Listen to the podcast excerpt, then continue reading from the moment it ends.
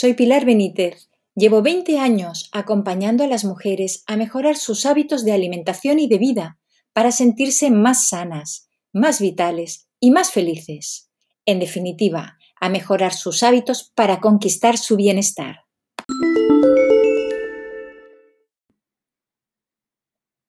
Hoy voy a hablarte de snacks sanos y fáciles, porque muchas veces, a media tarde o a media mañana, nos asalta el hambre y en un momento nos comemos algo que rompe por completo con nuestras buenas intenciones y nuestro plan de comer saludable.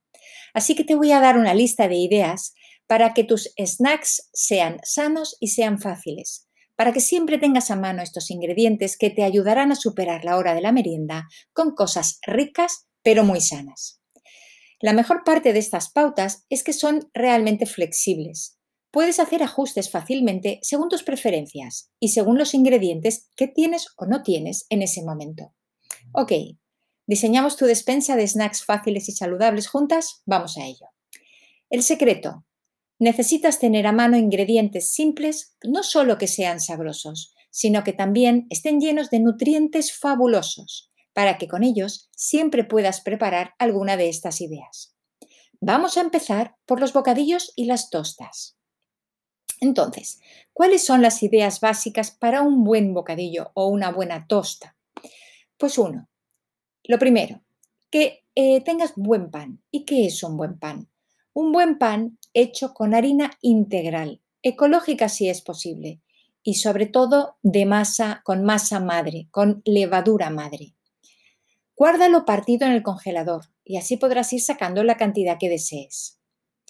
Hidrata el bocadillo. Es importante hidratarlo para que no te reseque, para que no sea un snack que te reseque. Hidrátalo con tomate, con hojas verdes, con aguacate, con semillas germinadas, con alguna verdura fermentada, tipo pepinillo, por ejemplo.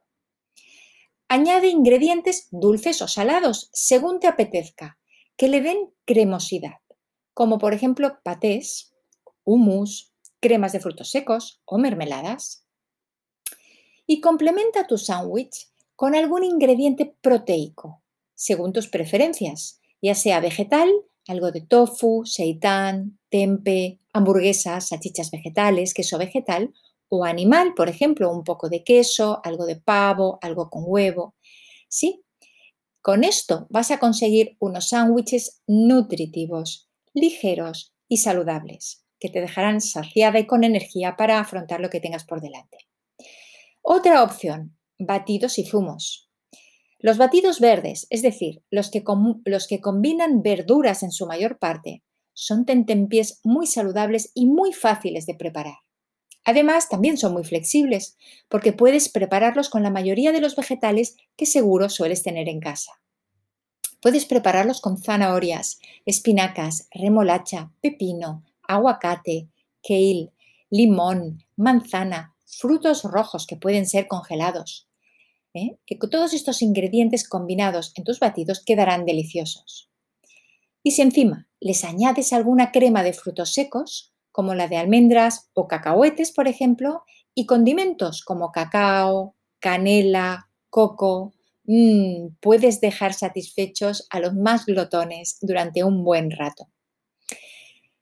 Si necesitas Em, recetas que te inspiren, combinaciones que te inspiren, siempre puedes encontrarlas en mi blog, en mi blog de la web de pilarbenitez.com barra blog.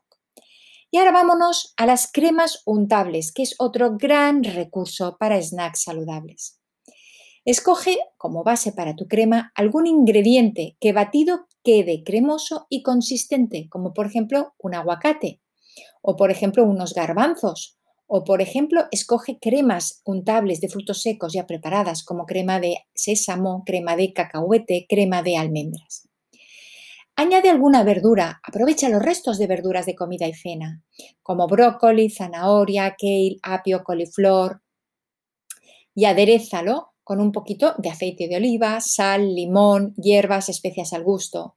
Con este, con este paté, con este untable que tú has creado, con tu base cremosa, con tus verduras y con tus aliños, vas a tener unas cremas de rechupete para untar en el pan, en galletitas, para dipear con nachos, con palitos de zanahoria o de apio. Ya verás qué delicioso, qué nutritivo. ideal para recomponerte, ideal para darte energía, ideal para mm, mm, estar eh, con claridad, ¿sí?